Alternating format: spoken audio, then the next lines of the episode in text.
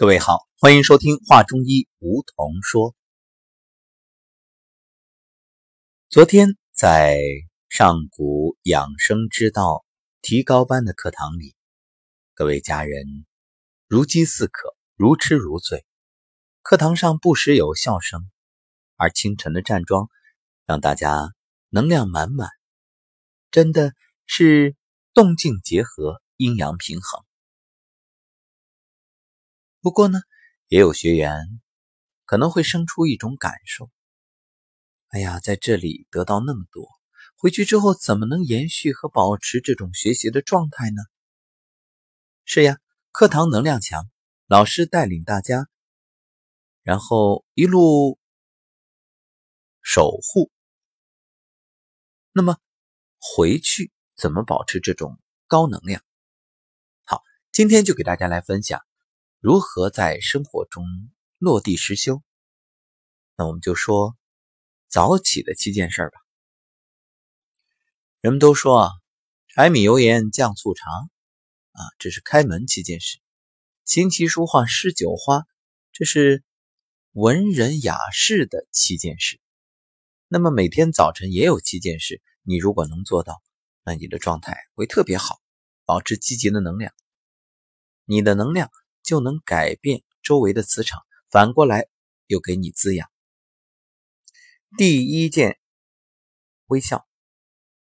醒来先给这世界一个微笑，也给自己一个微笑，因为发自内心的微笑会让你的身体越来越好，气质同样也越来越好。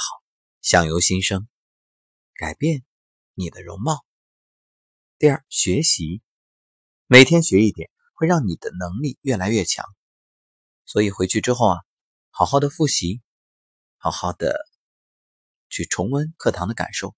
闭上眼，你就回到了课堂，你就和老师、同学们、各位同修在一起。第三，适应。那每天都去适应新的环境、工作，与新朋友相处，同样你的处境就越来越顺。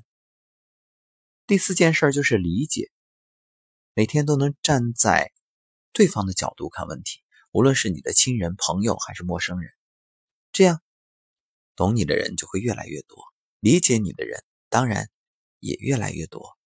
那么想想看，你的事业、你的生活是不是也越来越顺了？当然啊，大家都能够为你着想，大家都能够明白你的发心，那你的言行。对于所有人来说，大家都是拥护的、赞同的、认可的。第五是包容。每天我们肯定会遇到一些让自己不完全接受的人和事，那么把没有必要的东西忽略掉，对别人呢也包容一点。所谓的看不惯，未必是别人错了。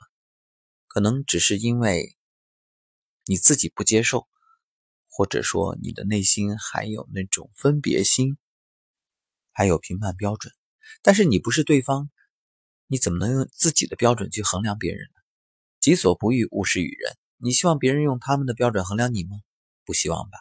那就别用自己的标准再去衡量别人，限制别人，约束别人。所以，包容会让你的生活越来越美。第六就是欣赏，多看到别人的优点，不嫉妒，学会欣赏，你的世界越来越宽广。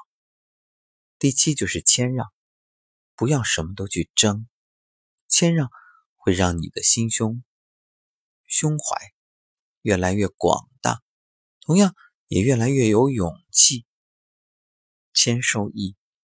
而很重要的一点是，你越谦让，你越得到的多。因为水往低处流啊，那所谓的水，这里指一种能量，大家的能量自然也会往低处来滋养你。因为你是低位，所以更容易进入啊。好，开门的七件事已经分享完了，那同样还有两个特别的祝福。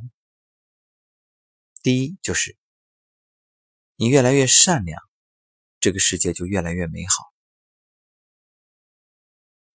然后你越来越感恩，你就有一颗柔软的心，心情也越来越好。